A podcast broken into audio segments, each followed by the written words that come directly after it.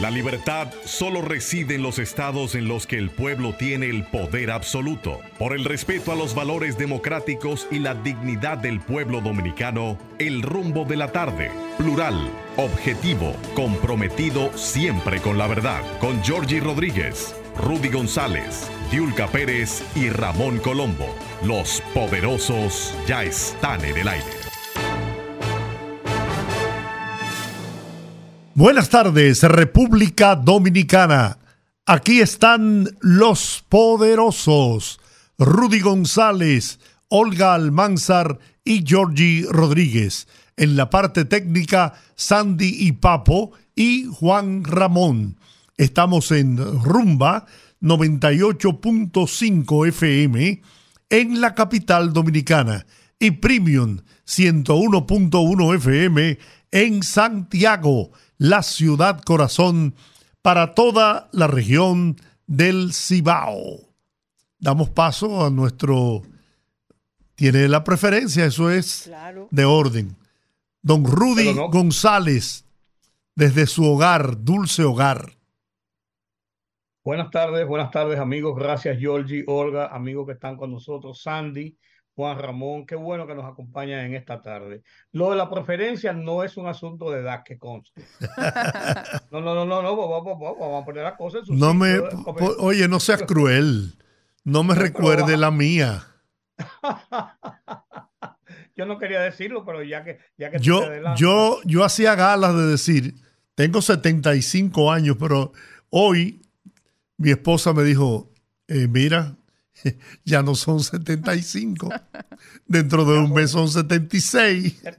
Pero eso, eso, son como 15 todavía. no, y, más, yo le envié una, una entrevista que Jorge Ramos le hizo a un académico catedrático de la Universidad de Buenos Aires. Muy interesante. Sobre la longevidad, longevidad. Y la verdad es que es impresionante cómo ha ido evolucionando el, el ser humano y la ciencia, porque la ciencia es la responsable de prolongar la vida de los seres humanos. Y ojalá pudiésemos eh, lograr ¿no? hacer un programa con, por lo menos parte de un programa con ese tema, porque yo sé que a nuestra audiencia les va a fascinar, sobre todo aquellos que ya pasan de los 60. De los ta. Sí. No, la verdad que es muy interesante. Sí, ah, no, no, no, perse, vamos a respetarlo. Yo soy una niña todavía. No, yo estoy diciendo por mí. Ah. Además, además aquí en mi, en mi, en mi estudio, en mi oficina de, de, la casa, tengo una televisión por delante y estoy viendo eh, la, el, el, acto, están repitiendo el acto de casi media mañana de hoy, donde hablando de edad, donde se reconoció a tres grandes que por razones de edad hay muchas lágrimas incluso, muchas lágrimas incluso. Se reconoció un merecido y justo homenaje hoy a don Rafael Solano, a don Nini Cáfaro y, el magistrado. y nada menos que a, ese, a esa gloria, el magistrado Fernando Casado. Muy bonito. Lloró, mucho allí cuando el presidente eh, Luis Abinader se eh, eh, agacha a tomar la cinta por la cual él debía levantar la, la, estrella. La, estrella que, que, cubría el nombre, sí. Que cubría el nombre y la estrella dorada ya finalmente. Y él allí se fue en lágrimas. Y hablando de edad, qué bonito, Jordi, llegar a estas edades que nosotros hemos llegado, que han llegado muchos amigos, a la que ha llegado Olga, mucho menos que nosotros. No, no, mucho menos que nosotros, por a la ah, que hemos llegado. A la que hemos llegado. Qué bueno llegar a la edad sintiendo eh, esa satisfacción de haber hecho lo posible por ser buenos ciudadanos, por ser buenos padres, buenos amigos, por ser entes importantes en la sociedad, que hemos aportado algo, no que se haya pasado por delante. Lo que lo hayan hecho así, que se haya pasado por delante, pues es su decisión.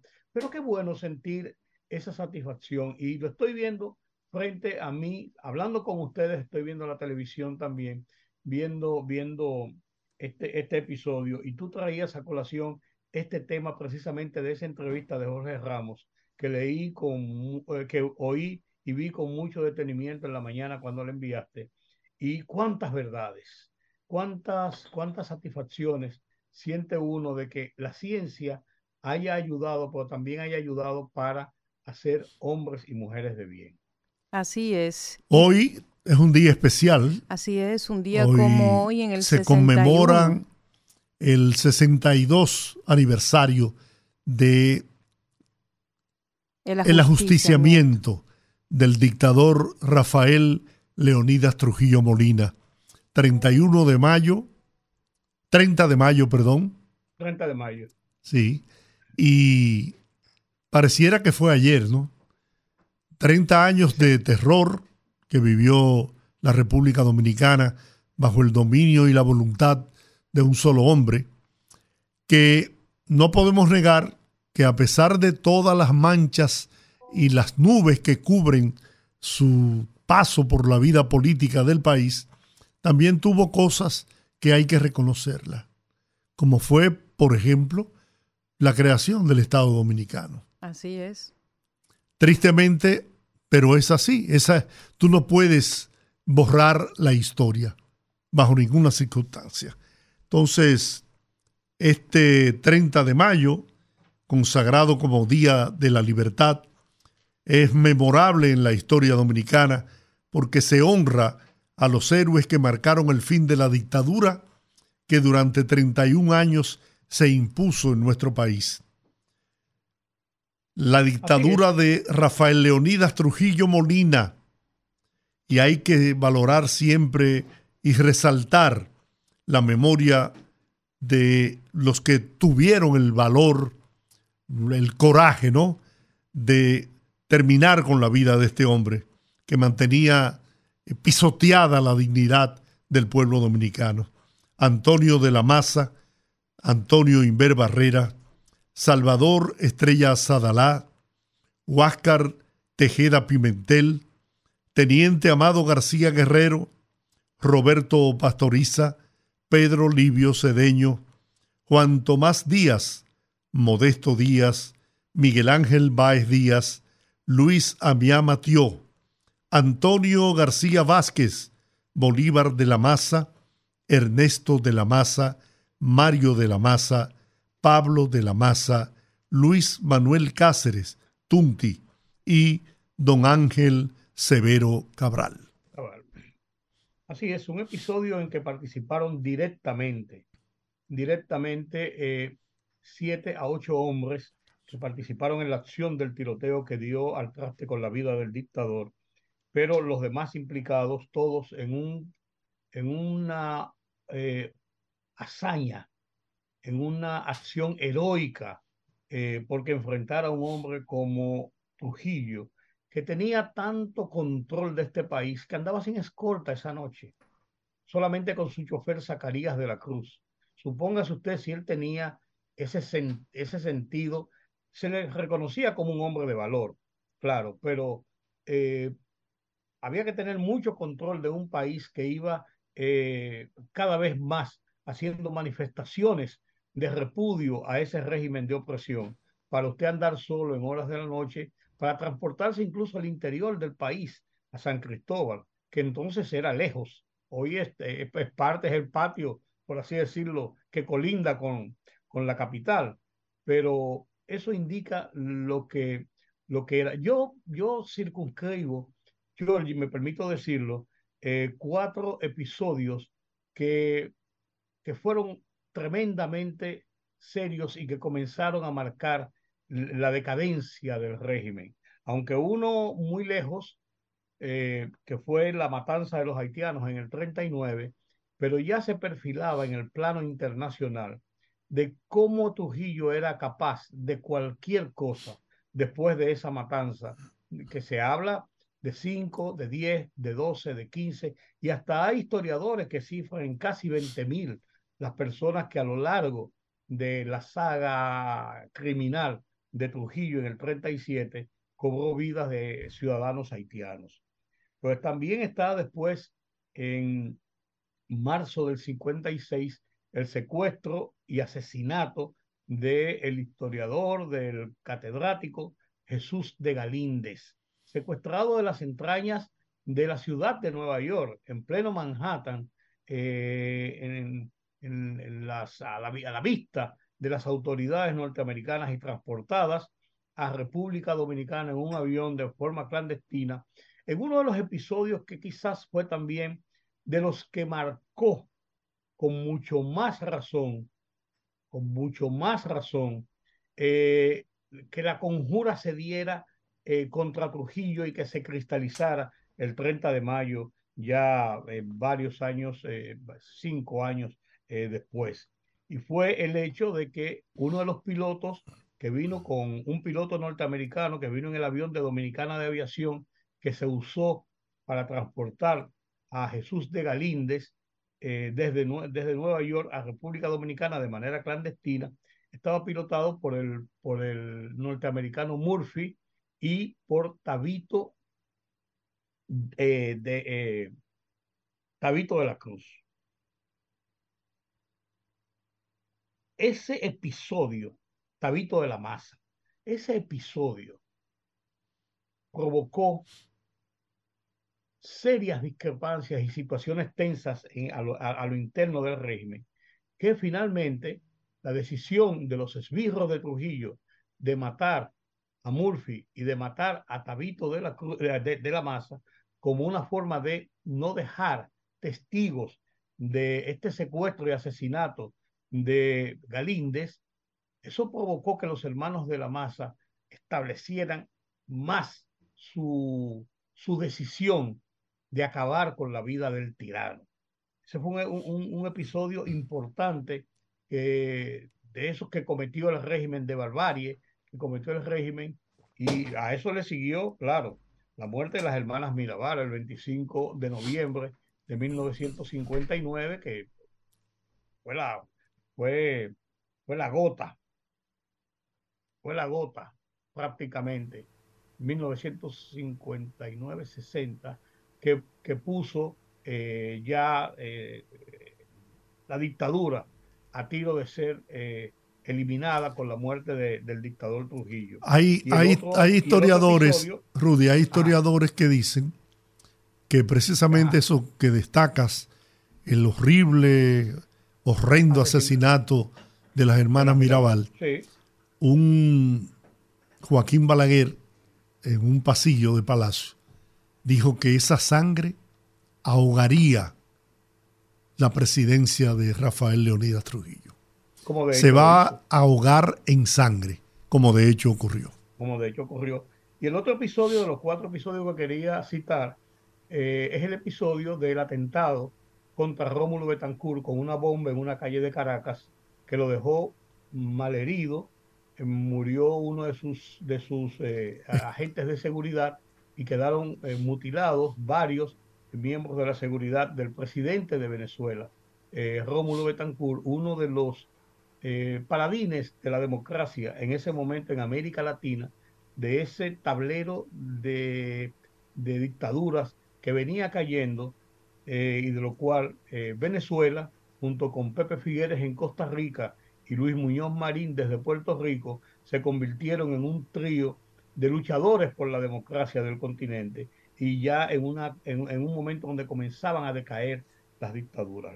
el atentado contra Rómulo Betancourt con una bomba en un carro eh, por donde transitaba la caravana presidencial hacia el Palacio de Miraflores en, en una mañana del mes de junio de 1960 fue realmente otro de esos episodios. De ahí vinieron las sanciones eh, oficiales de la OEA y los repudios de los gobiernos, aún de gobiernos de dictadura, que prefirieron eh, votar en contra de que esa dictadura sanguinaria eh, debía tocar a su fin.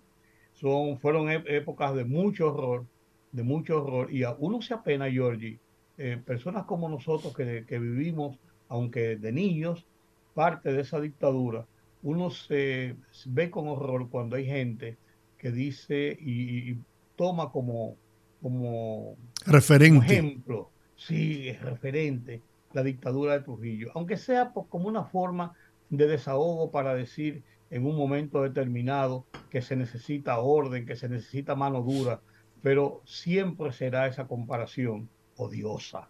Será odiosa porque no hay forma de ver las virtudes que pudo haber tenido un gobierno de 30 años, que puede haberla tenido, comparado con el horror que desató esa dictadura entre los dominicanos. No habrá nunca un punto de comparación en que uno pueda decir, bueno, por lo menos esto tenía bueno. Claudio Cohen, cantautor dominicano, sí. escribió o compuso una canción que es más, más bien un homenaje a la Fundación Héroes del 30 de mayo. Canción dedicada a los héroes del 30 de mayo de 1961 y a todos los que han sacrificado su vida para legarnos el preciado don de la libertad. Lo grabó, hay una, lo canta junto a, a nuestra superestrella Adalgisa Pantaleón. Y me encontré un parrafito aquí, una, una estrofa, que me voy a dar el permiso de leerla. Hermoso himno de la libertad se titula. Exige a tu memoria encontrarse con sus héroes. El más alto monumento es un pueblo que no olvida que allí donde cayeron renace más la vida. No, no te lo perdonarán los héroes que vencieron. Qué pena que solamente encontré esta estrofa, ¿no? Pero la verdad es que no lo había oído, no lo había leído. No. Y ojalá podamos encontrarlo para compartirlo con nuestra audiencia. Yo cuando lo vi que tú pusiste algo eh, alegórico a, este, tema en el, en el chat de nosotros, de, nuestro grupo, traté de localizarlo a través de Google y a través de, otras fuentes, no lo encontré. No lo encontré. Pero debe estar por ahí, ¿eh? debe estar por ahí. Bueno. Hay que ver si, lo encontramos. Más adelante, eh, más adelante, sí, don, don Rudy, sí. No, no, que nuestra productora Olga precisamente nos recuerda que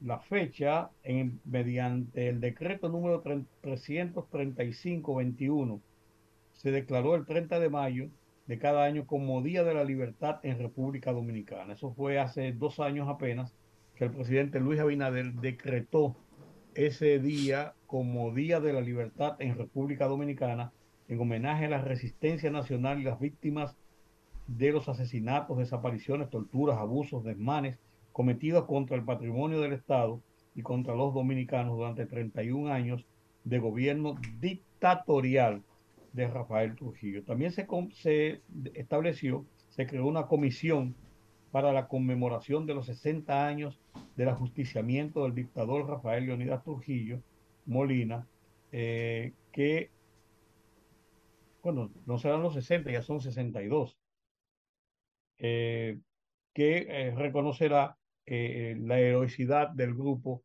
que ajustició al dictador. Es, interesante, mira, esa es una historia, Georgie, Olga, amigos, que no debe quedar en el olvido, no debe ser parte de la historia vieja.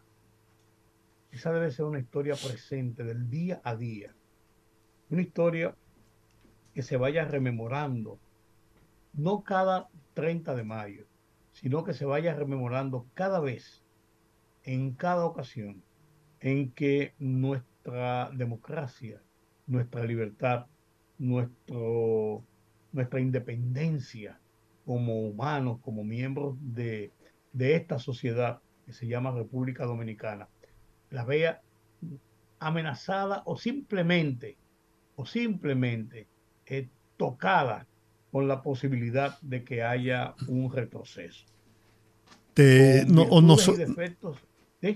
Nos recuerda Aníbal, nuestro querido compatriota que vive en la isla del encanto, y dice, eh, muy buenas tardes y saludos especiales a don Rudy, que no olvide que el dictador Trujillo también asesinó un presidente en Guatemala. Claro, claro, claro que sí. Yo, yo marqué, yo, no, eh, hay muchos episodios terribles pero yo enmarqué eh, cuatro hechos así que se, me, me, llegan a la memoria, que siempre lo he tenido presente como hechos eh, eh, horripilantes y además que tuvieron un sentido, un sentido. Mira, eso de la muerte de Galíndez, eso fue sumamente, sumamente ese atrevimiento de los esbirros de Trujillo, ordenado por el dictador, de robarle, de secuestrarle en plena, en plena calle de Manhattan. en Nueva York, a, la vista de la seguridad norteamericana.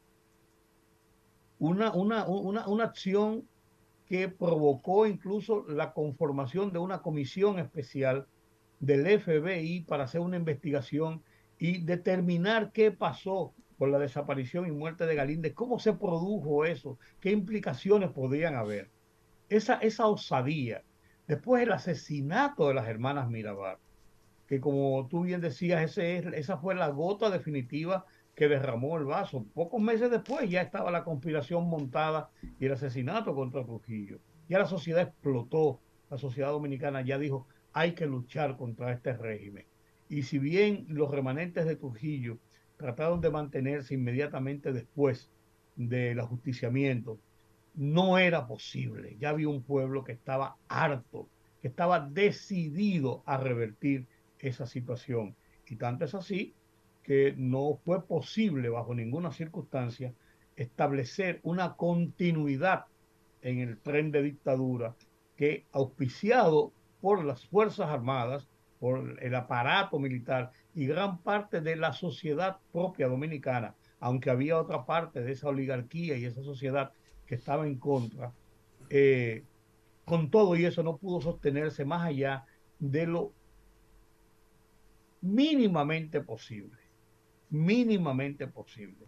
Aquí no hubo una revuelta inmediatamente y fue al día siguiente un, una tierra arrasada, porque, y hay que reconocerlo, porque un hombre como Joaquín Balaguer estaba en el poder en el momento, aunque era una parte de la estructura de la dictadura, pero un hombre de raíces conservadoras y de actuar muy comedido que no estaba implicado en ninguno de ese, de, ese tipo de tropelías y asesinatos y pudo mantener con una conformación de un Consejo de Estado, con una, con una serie de acciones que eh, provocaron contener la ira popular que se podía venir encima y que hubiese sido devastador hasta poder controlar y llevar el país a situaciones que desembocaron finalmente en unas elecciones, bueno, disturbios de por medio, eh, persecuciones de por medio, eh, protestas de por medio populares, pero no al Estado que pudo haber sumido a la nación dominicana en una gran conflagración que pudo haber sido peor en la violencia que pudo desatarse. Bien, bueno, tenemos que ir a una pausa y vamos a dejarlo con este tema para ir a la pausa. Lo encontramos.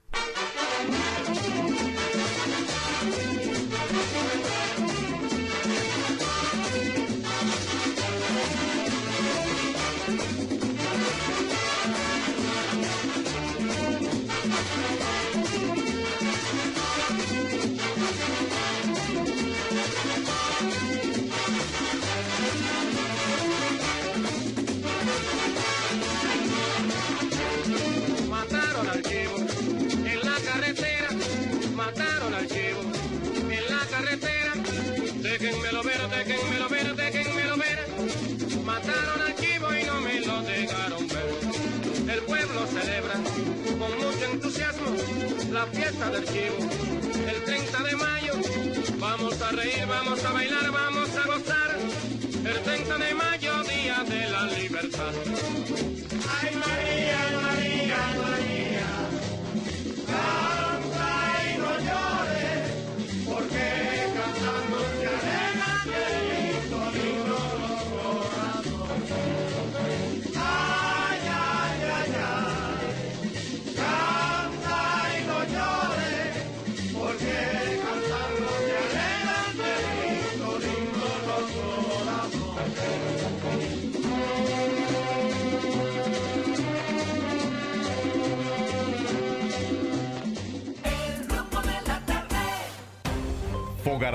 En la radio con Ramón Colombo.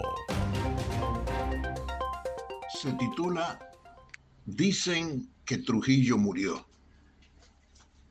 Viva Trujillo cada vez que se impone la ley del más fuerte.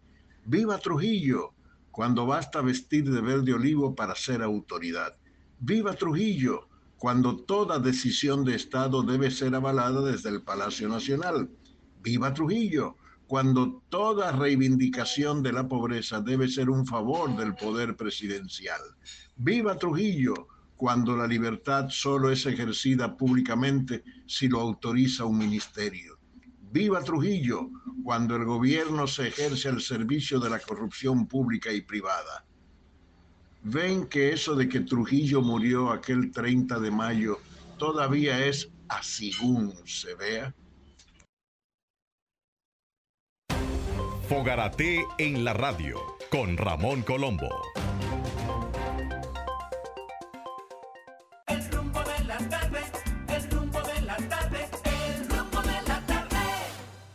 Bueno, el rumbo de la tarde, los poderosos. Estamos aquí por Rumba 98.5 FM en la capital dominicana y Premium en Santiago 101.1 FM para toda la región del Cibao, Rudy.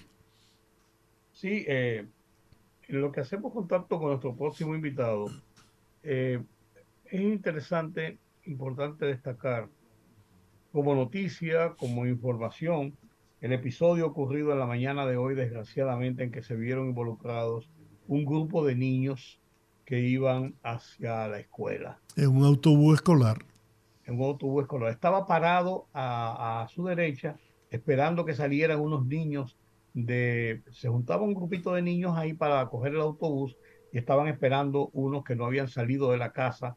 Y el papá, vi una historia muy interesante en uno de los periódicos, el papá diciéndole que se apure, que, y, el chofer le dijo, no, no, déjelos, dos de los niños, de cuatro niños de la casa, dijo, déjelos, que nosotros tenemos que dar otra, otro, otro, otro, otro viaje, entonces lo llevamos el otro viaje a la escuela. Y en el momento en que estaban ahí parqueados y hablando de eso, llegó esta, este, esta patana, este camión, eh, y se estrelló contra ellos, pegó un frenazo, se estrelló la parte de la cola estrelló de un lado el minibús y lo destrozó prácticamente. Se habla entre dos y cuatro muertos, ahí discrepan las, las cifras. Hay por lo menos 14 heridos, eh, siete de ellos de gravedad. Algunos han sido trasladados, fueron trasladados inmediatamente a San, Pedro de Macorís, al Hospital Musa, que es un hospital más grande que el hospital de, de Atomayor. Y otros, algunos de ellos habían, estaban siendo trasladados en el día de hoy también hacia la capital a tratar de eh, darle el mayor apoyo médico posible para tratar de salvar sus vidas. Dice que hay por lo menos siete de ellos que están en un estado bastante delicado, algunos un estado muy crítico. Y eso nos pone, nos pone en contexto. Mira, Georgie, lo que hablábamos ayer de la educación niños eh, que caminan 2, 3, 4, 5 kilómetros bajo polvo, bajo la inclemencia del sol, de la lluvia, el lodo, para tratar de buscar la posibilidad de recibir una educación escolar, la enseñanza que los ayude a enfrentar los retos de la vida, los retos cotidianos de la vida. Y eh, los gobiernos a lo largo de, un buen tiempo, yo recuerdo desde, desde el mismo gobierno de Balaguer, se hizo mucho durante el gobierno de Hipólito Mejía. Y después los mismos gobiernos del PLD, de Leonel y de Danilo, se fue proveyendo de alguna manera que yo no creo que, que, completo de lo que debía ser, de transportación para los niños dejar de pasar todas esas penurias y acudir a las escuelas, a las aulas. Entonces, uno ver cómo estos niños y estos padres mandan los hijos a la escuela para tratar de que aprendan, de que, de que se formen, de que tengan educación, para enfrentar los retos de la vida. Eh, del otro lado, la insensibilidad del gremio de educación para tratar de privarlo, además de las penurias que pasan, de las oportunidades de tener la enseñanza.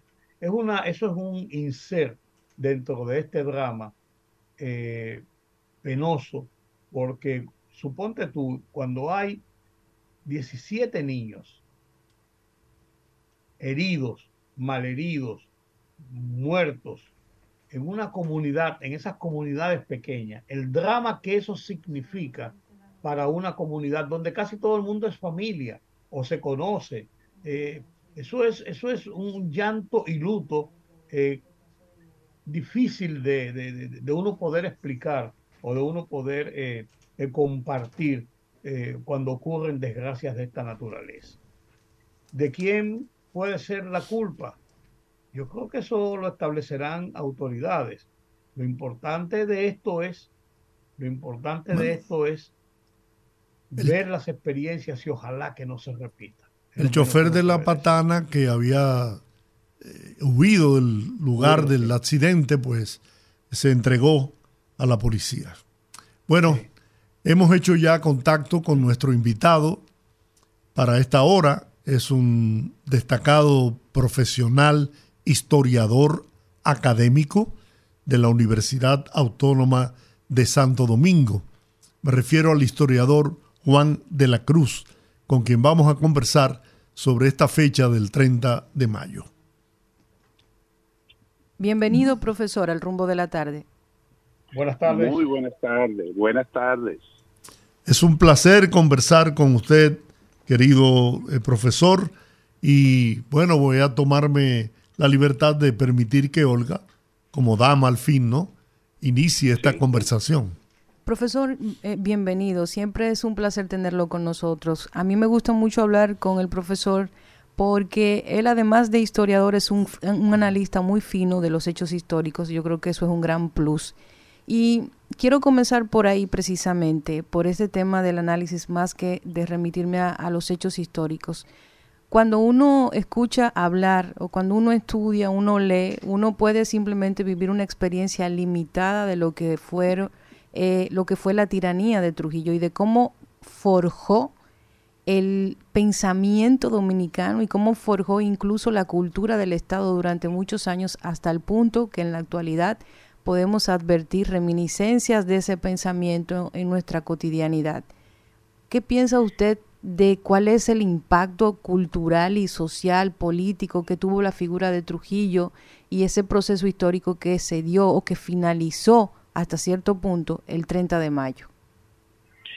Sí, sí, eh, de verdad que tú eh, tienes un acerto total, eh, Orga, cuando habla de que es, de que toda esa época del trujillismo, del post-trujillismo, sigue permeando sigue eh, de alguna manera eh, azotando a gran parte de la sociedad dominicana por el hecho de que cada uno de nosotros, eh, podríamos decir, tiene un Trujillo vivo, eso se manifiesta en nuestro comportamiento en la casa, en el comportamiento que asumimos en la sociedad, en el comportamiento que asumimos, o sea, una actitud autoritaria, muchas veces frente a los demás, en el trato a los demás, muchas veces otros eh, buscan eh, mantener ese culto a la personalidad, eh, resaltar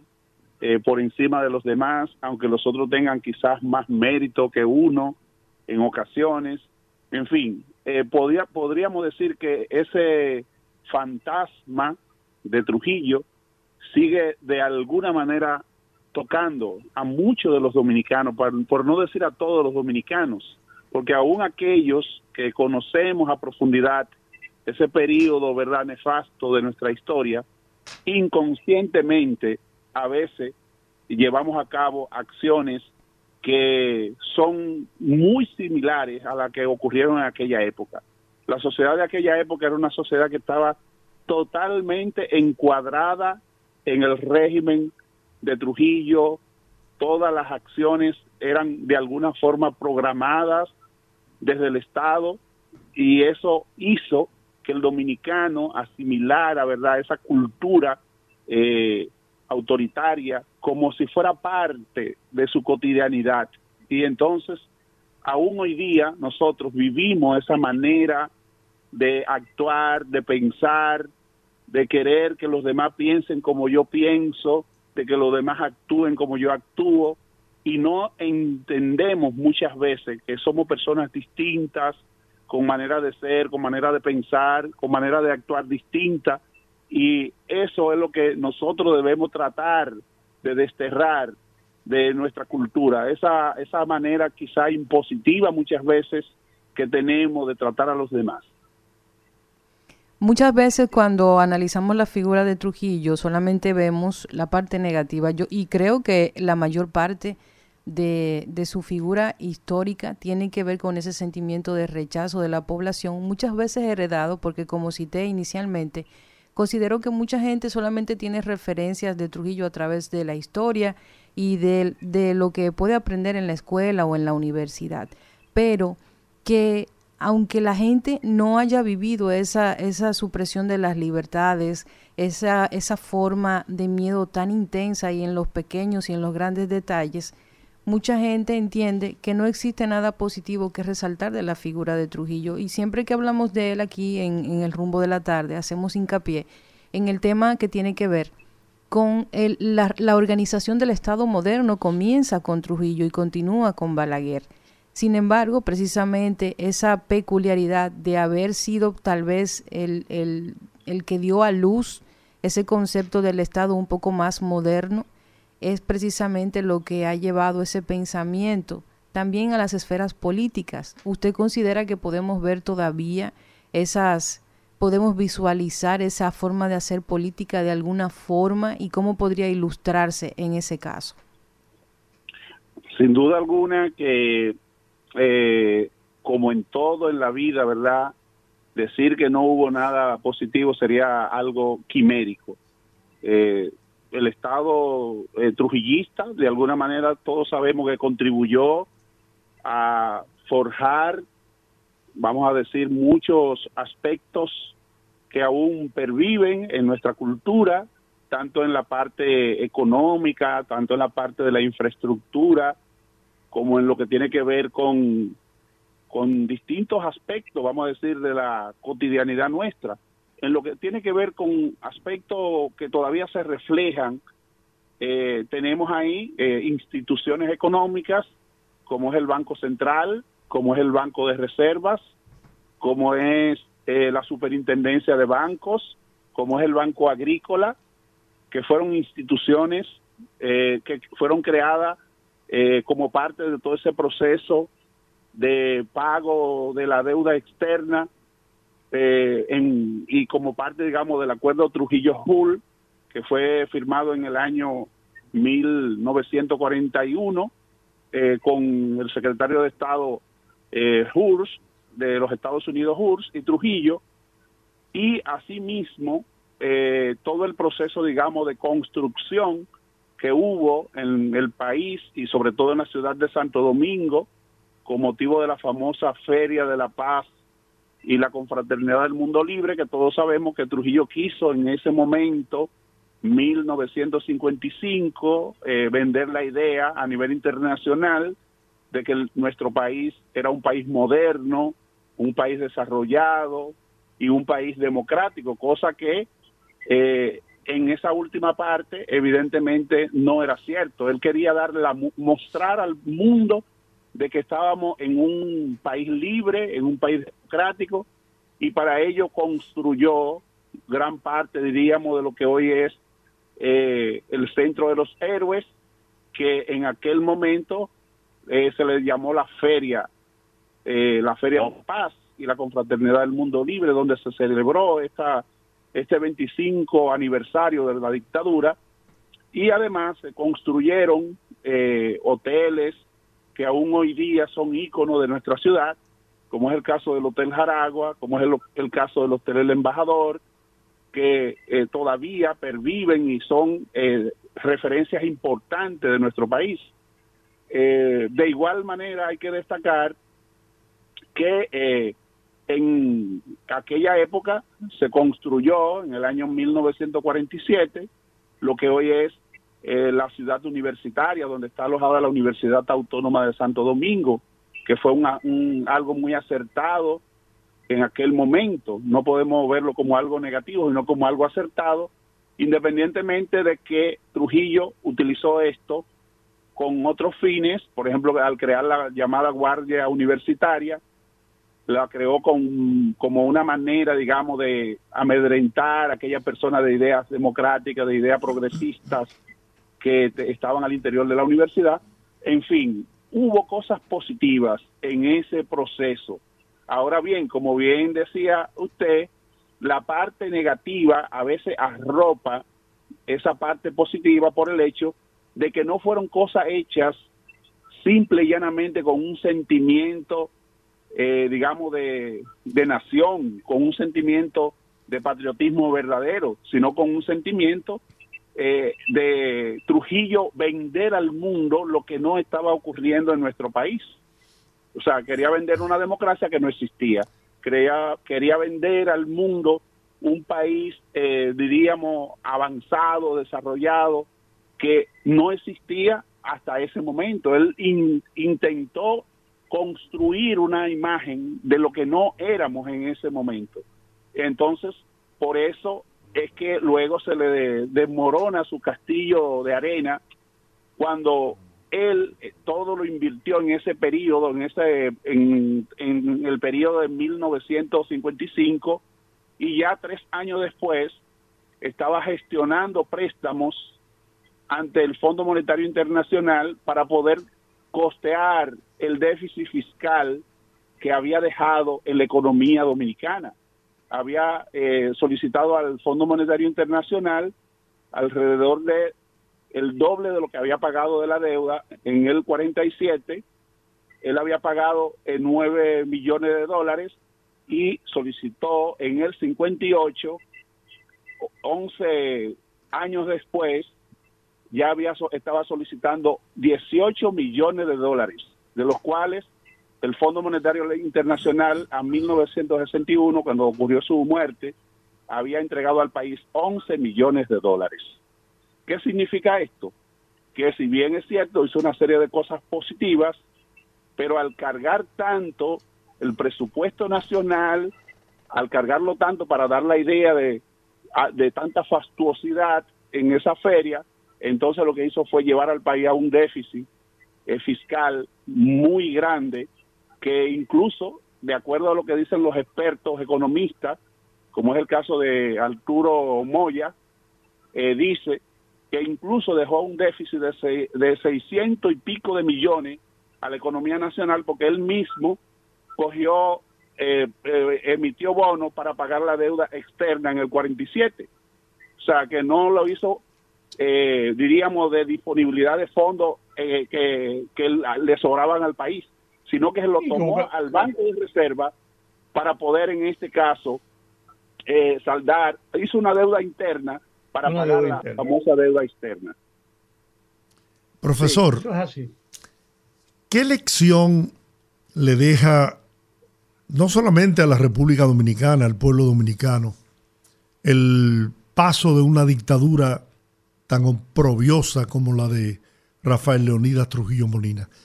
¿Qué debemos aprender para que no suceda lo que muchos dicen, que los pueblos que no conocen su historia tienden a repetirla? Pienso que esto que ustedes hacen, ¿verdad? De, que podamos nosotros recrear un poco, ¿verdad? ¿Qué era aquella época? ¿Qué, qué no debe ser eh, recordado o asumido de aquella época?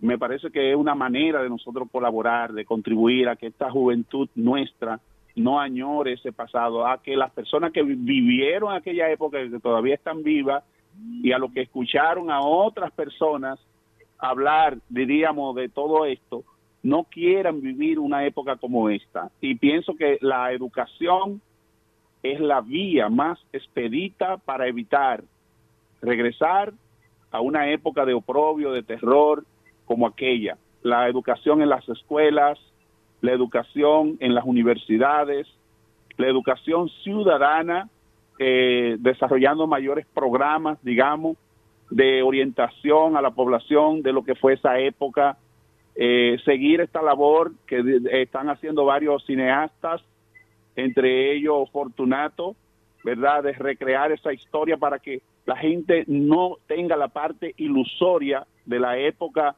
de Trujillo, de la época del triunvirato, de la época de Balaguer, sino que tengamos la verdadera historia de lo que ocurrió en esos momentos para que la gente pueda tener una conciencia más clara de que cuando decida eh, aspirar a un régimen, de, sea un régimen totalmente distinto a aquellos que tuvimos en el pasado y que sean regímenes. ¿Sí?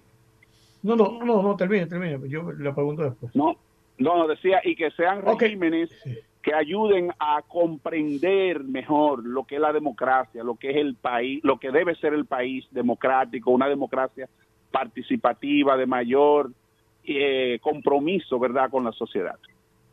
No, eh, ya prácticamente usted contestó la inquietud que yo le iba a, a preguntar, lo que le iba a preguntar, la inquietud que yo tengo. Hay algunos historiadores, usted como historiador, hay algunos historiadores y mm, más que historiadores, personas que tienen todavía en carne viva, en carne propia, los, los eh, estragos de la dictadura, que abogan porque la dictadura, el régimen de Trujillo, la figura de Trujillo, sea eh, estirpada de la historia, que sea opacada, que no se mencione siquiera la dictadura de Trujillo, que quizás en los textos haya un párrafo que diga hubo un gobierno de 30 años entre tal y tal que fue una dictadura horrible, horrorosa, llena de crímenes y, de, y de barbarie.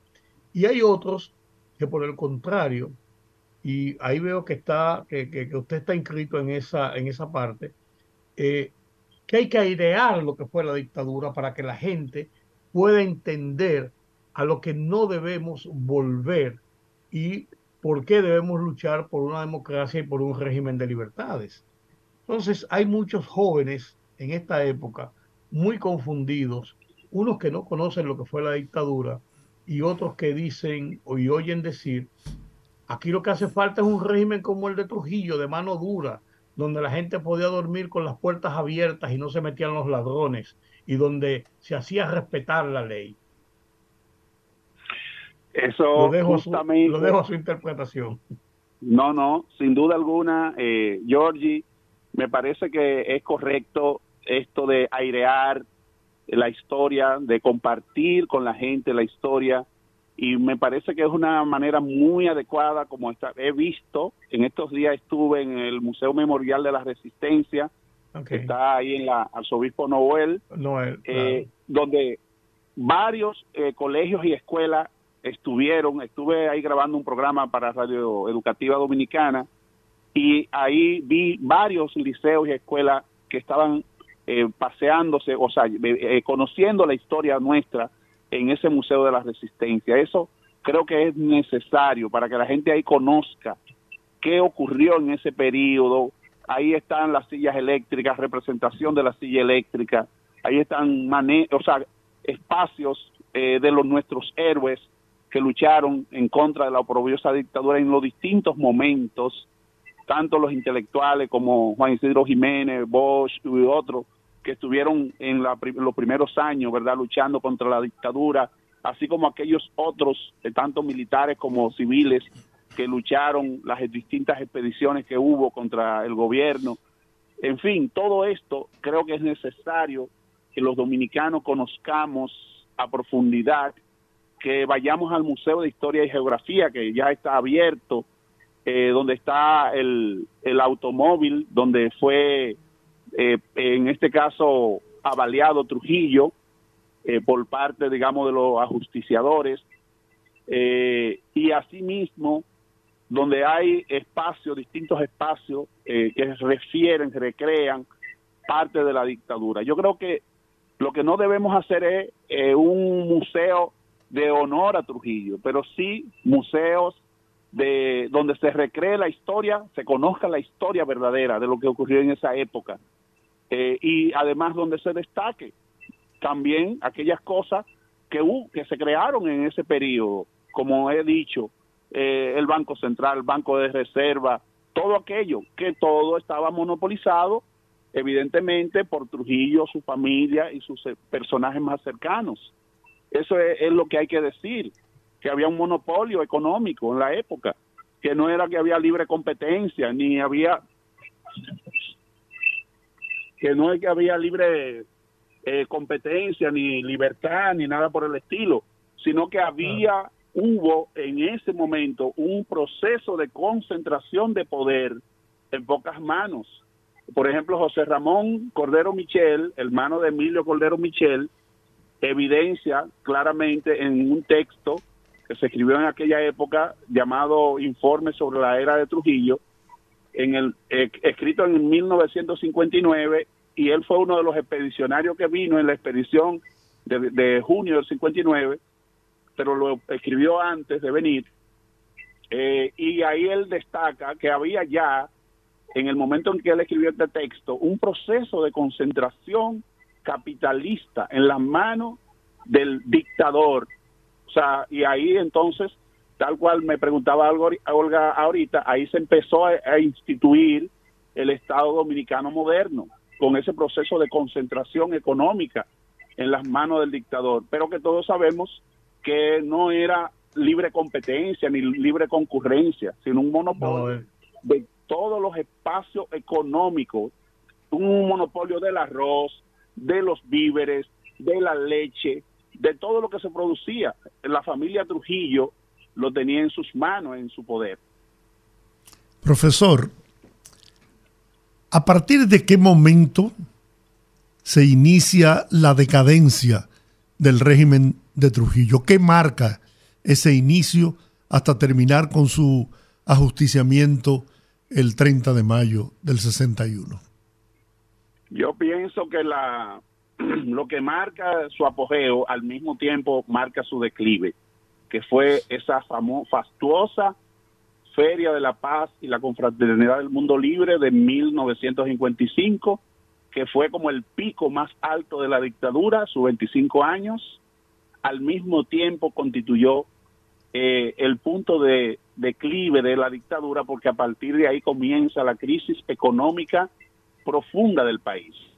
Y a ello también contribuye lo que fue la expedición de junio del 59, encabezada por Enrique Jiménez Moya eh, y un conjunto de patriotas que vinieron desde Cuba, eh, encabezado por el comandante Enrique Jiménez Moya y de, Delio Gómez Ochoa y otros. Eh, a partir de ese momento, inicia todo un proceso de declive de la dictadura, donde ya la dictadura sacó eh, al aire toda la manera cruel que era posible llevar a cabo la famosa silla eléctrica que la implementó con los sobrevivientes de Constanza, Maimón Esterondo, eh, llevando a muchos de ellos a la muerte a través de la silla eléctrica, tanto en la, en la cárcel La 40 de Cristo Rey como en la cárcel del kilómetro 9. Eh, Asimismo, en San Isidro igualmente, y asimismo, eh, a partir de ahí, eh, inicia todo ese proceso de, de contradicción con la Iglesia Católica, por ejemplo, a principios de 1960, cuando eh, apresan a 3.000 eh, jóvenes de las más diversas clases sociales del país, que pasaron a constituir el movimiento revolucionario 14 de junio, que lideraron Manolo Tavares Justo y Minerva Mirabal. Eh, a partir de ahí ya empieza eh, la iglesia a, prácticamente separarse del régimen y a cuestionar los derechos humanos del régimen eh, a partir de lo que fue la carta pastoral que emitió la Iglesia Católica, los obispos, arzobispos, justamente en enero final de enero de 1960. Luego viene a nivel internacional con lo que fue el, el atentado contra Rómulo Betancourt en mayo del 60.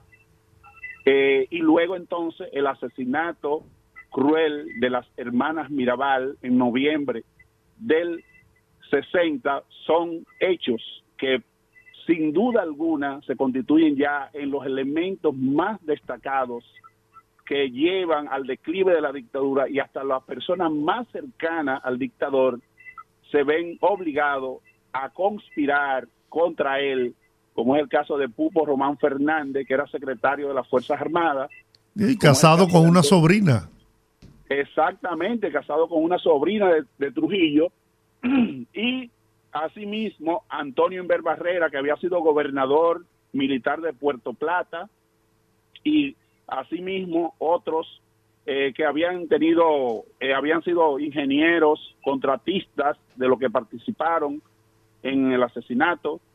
Eh, todo eso nos deja ver claramente que ya Trujillo había llegado a su fin desde que él empezó a desarrollar una persecución abierta contra la Iglesia Católica, que había sido su aliada principal a partir del año 1954 con la firma del concordato, ya se veía que la dictadura no tenía mucho eh, eh, tiempo eh, por mantenerse viva y para poder desarrollar, digamos, todas, todo, seguir desarrollando sus tentáculos posterior a esas acciones.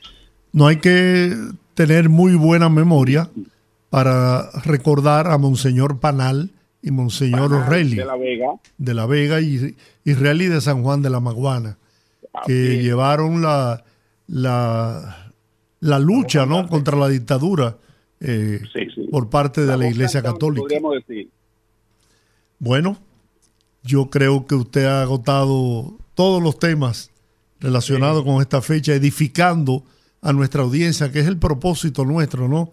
Para que, como le dije hace un momento, los pueblos que no conocen su historia tienen el peligro de repetirla. Así que, profesor, nuestro agradecimiento profundo, un cálido abrazo y nos encontraremos porque vienen muchas fechas más históricas y con ustedes nos, nos deleitamos escuchando sus opiniones. Muchas gracias, muchas gracias, Georgie, muchas gracias, Olga de verdad siempre. Rudy González, que también está con nosotros. Y Rudy González, que es un, amigo y hermano, somos colegas periodistas. Sí, señor. Yo soy además de historiador, periodista de una trayectoria. Bueno, pues muchas gracias, ¿eh? feliz resto de la tarde. Igual, igual. Vamos a la pausa, señor. Sí, eh, vamos a la pausa y regresamos en breve. No, no nos cambie. Bueno, al inicio del programa Rudy hizo un recuento, ¿no? De una actividad que esta mañana eh, se celebró en el Boulevard de las Estrellas, en la avenida Winston Churchill, una idea desarrollada por el más elegante y distinguido cronista de arte del país. El más caro. El más caro, el de las corbatas más caras. Nunca me has regalado una, pero sé que son caras esas corbatas. Ni, te, ni te la vas a regalar. No, no. Don Carlos Batista, un gran amigo. Buenas tardes. Carlos. Hola. Hola. Sí, buena. Hey. Buena, buena. Te estaba, te estaba quitando. Estuve preguntando por Rudy a ver si se había reintegrado. Está reintegrado, está reintegrado. Aquí estoy, aquí estoy, aquí estoy, eh, a través de Zoom desde ya la casa. Yo iba a llamar para allá para sacarte de la casa. el más ah. caro, Carlos Batista. Hermoso acto el de esta mañana. Honrar a tres figuras de la estatura profesional, artística, pero sobre todo moral de Rafael Solano, Nini Cáfaro y el magistrado Fernando Casado, te llena de, de gloria, Carlos. Ciertamente un reconocimiento que se le hace en vida a estas, estas tres figuras que son parte importante de la historia, del arte y de la dignidad del pueblo dominicano. Sí, yo creo que sí. Tú sabes que hay un aforismo o sentencia que dice honrar honra. Y hay una serie de figuras aquí que están esperando como el final o para hacerle los reconocimientos. Sí. Y no, y no debía ser así. Miren, esas tres figuras, fue, la elegimos así, digo, bueno, vamos a, vamos a reconocer a Solano, a Casado y a, y a pero no fue por, por decirse eh, reconocer, sino por la trascendencia y la trayectoria de esa figura y su gravitación en el medio. Que son, estamos hablando de tres titanes Sí. de la música popular. Tres titanes irrepetibles. Sí, coincido contigo eso. Irrepetibles, porque hay figuras que no se repiten. Tú no vas a repetirme a mí, Johnny Ventura, No, ni me vas a repetir a un Rafael Solano. así es. ¿No me entiendes? Ni- Entonces, creo que fue, y además el hecho de que el presidente de la República asistiera, pues le dice a ustedes Lo acertada que fue la, la afecto y, escogencia. la- y el cariño que esa gente han ganado en el pueblo. No, no, y lo acertada de la decisión de que esas tres figuras fueran escogidas para ese reconocimiento. Exactamente. Yo, primero yo se lo llevé a, al presidente, ¿verdad? A Palacio. Sí, lo vimos. Y, y, y, y no, y él me dijo, no, yo voy a ese reconocimiento. ¿Me Eh, entiendes? Porque él es un admirador de esas de esas figuras como de otras que, que han fortalecido ¿no? el, el- la escena musical aquí en la, en la República Dominicana y fuera también porque nada más en su tiempo incidían a nivel internacional lo que pasa es que llegaron aquí se llegó llegaron la, la, la, la tecnología nueva y ya era otro cantar Yo te digo que me sentí emocionado y lamenté, me hubiera gustado haber estado, porque tengo una relación de amistad de de cincuenta y tantos años con, con los tres. Eh, sí permitieron que yo apenas con 19, 20 años eh, formara parte de sus amigos, del grupo muy selecto de artistas, cantantes, que le llamaban el clan de Fello. ajá Sí. Y bueno, yo tengo experiencias vividas y aprendizajes eh, que, no, que no puedo olvidar las enseñanzas de estos tres titanes, como tú los llamas. sí Así que yo sí sí, te quería decir que a- a- aunque mucha gente cree y hasta discute que la generación de ahora, digamos la, la generación joven de ahora, no reconoce ese tipo de, de artistas y no es verdad. no, Aquí todo el mundo ama a esos artistas. Ahora, una cosa es la ficción, la ficción ardiente y otra cosa es la ficción serena que te dice a ti, no, ese es intocable. ¿Me, entiendes? sí, sí, sí. Es, así, es así. Son artistas que están en un pedestal que las generaciones nuevas de artistas tienen que llegar ahí. Es que son referentes. Exacto. Son referentes en el arte y referentes sociales también. Pues jamás se le ha oído vincular a, a- a un escándalo. ¿No? Hay gente que han aportado con su ejemplo a la formación del pueblo dominicano, con su ejemplo, independientemente de su calidad como artistas. El ejemplo de vida que dan es una fuente donde nuestra juventud y nuestros adultos jóvenes pueden ah, tomar para aprender y construir personalidades y ciudadanos que le aporten al país, como lo han hecho ellos. Como lo han hecho ellos. Y no solo que le aporten en el país, eh, que se prolonguen en el tiempo. Así es. Porque a veces no remonta la edad de tu... eh, eh, es importante también que puedan remontar esas edades. ¿Sabes cuántos años tiene el arte? Y, y, te- y- y está cerrando su ciclo eh, eh, eh, en el top de, de la fama Sí, y de, y de la reputación.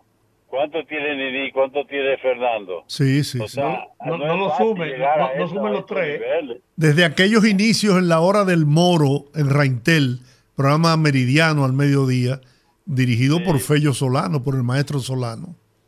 Desde ahí, eh, ahí se formó una, una playa de, de, de figuras nuevas, jóvenes que vinieron a romper con la tradición y, y los esquemas que había implantado la voz dominicana eh, de Petán Trujillo.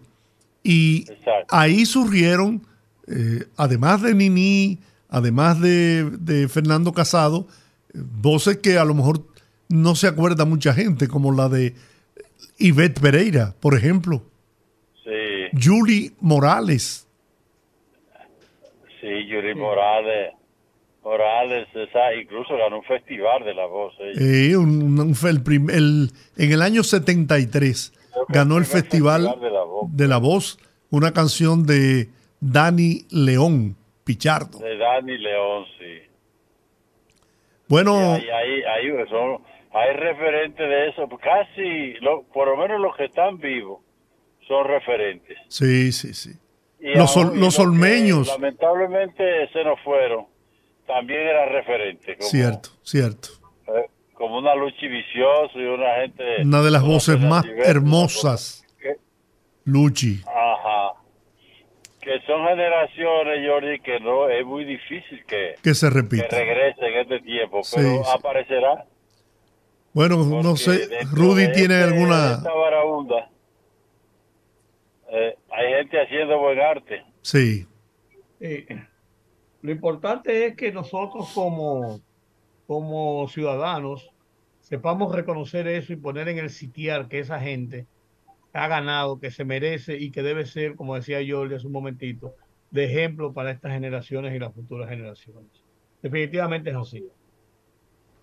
Tú sabes, Rudy, que la, a veces las iconografías sociales, pues, eh, son como, como, como influencia silenciosa.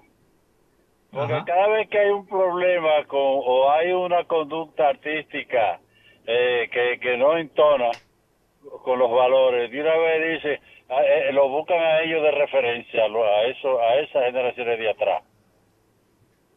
La, la pone como referencia.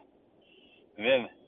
Y incluso se habla de la durabilidad en el tiempo de los de artistas de ahora, no de todos, sino de algunos artistas de ahora o de muchos que parece que no están pensando en el futuro eh, en este tiempo. bueno. Desgracia- desgraciadamente. Carlos, muchas gracias por este tiempo que nos eh, concediste. Eh, te exhorto a que sigas coleccionando corbatas caras, Muy cara. muy Esa caras, que yo tenía hoy, a- eh, me hablaba el presidente de esa corbata que es muy cara. muy cara, pero era, era justo ¿eh? Para la ocasión. Ay, sí. No, Pues gracias, hermano, la hermandad de siempre, la amistad de siempre. Usted sabe que Rudy, mi jefe. Él sigue No. siendo mi jefe. Yo fui su mejor periodista. no hay dudas. No, eso, eso dijiste tú de Dani Agoris hoy cuando hablaste. de- yo te estaba viendo el No, ella programa. fue mía dar también. Ella fue mía también. eh. Sabes que Ay, Carlos, Dania, Dania fue al acto, Rudy. Sí, yo lo sé, Ella claro, claro, Ella fue. ¿No te acuerdas de Radio Popular? claro, Ca- claro, claro. Carlos, Carlos fue de los fundadores del programa TV Revista en el Canal No, 4. de, pero de Telerevista no. Tú, te, tú ya hiciste ese programa para competir conmigo. Oye. Me pusiste a 10 al frente y no pudiste. ¡Ay! Sí, al día, así con, con Marta Florencio, ¿te acuerdas, Carlos? Ah, esa fue, como Ada Florencio, sí, el programa día a día, Día a día, sí. que nosotros salimos primero y después Jordi lanzó una- un programa Que te invité a participar. Te invité a participar, no puedo decir que no. Eso sí, eso sí. Un abrazo, hermano. Pero, pero fueron dos programas que hicieron época. Sí, señor. Todavía está la- el espíritu luchando ahí con TV Revista. Ahí está el espíritu eh, luchando. Incluso los periodistas de esa época también son referentes hoy en día. Sí, señor. Así es. Sí, así es. Bueno, Carlos, muchas Pues, gracias. Gracias, hermano, los dos hermanos. Un abrazo. Me alegro, me alegro que esté de vuelta. Bien, Gracias, gracias, Carlos. bien. Bueno, Carlos Batista, uno de los periodistas íconos de, de la crónica de espectáculos. Eh, Bueno, ahí está el tema por amor en la voz de Nini Cáfaro. ¿Qué te parece? Un pedacito, por lo menos. un, un pedacito, claro que sí. Claro. regalar una estrella por amor una vez al Calvario con una cruz acuesta. Aquel que también por amor entregó el alma entera. Se las aguas en la se ve. Y en de la mariposa los colores se creen. Y ahora un pedacito de una canción que es hermosa también. Una primavera para el mundo con el magistrado Fernando Casado.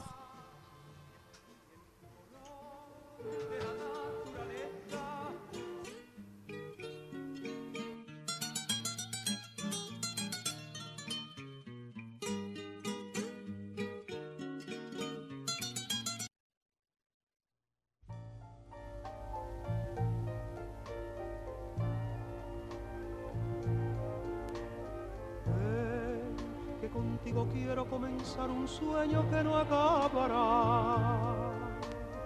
No, no temas al tiempo que la luz del cielo no se apagará. Voy a enseñarte lo hermoso que es el amor.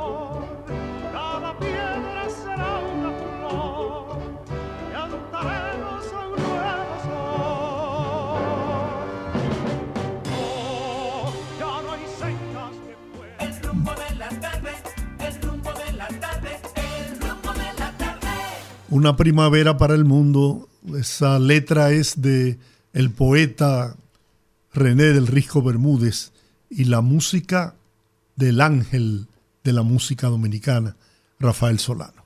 Así es, y vamos a pasar de este agradable momento a, tratar un tema un tanto eh, desagradable, una noticia que conmocionó sin dudas a todo el país, porque siempre que hay niños involucrados, todos nos ponemos en, en los zapatos de los padres de esos niños, de sus familiares, y estamos hablando precisamente del accidente que se dio esta mañana en Atomayor entre un, eh, una patana, como se conoce popularmente, y un autobús que iba lleno de niños.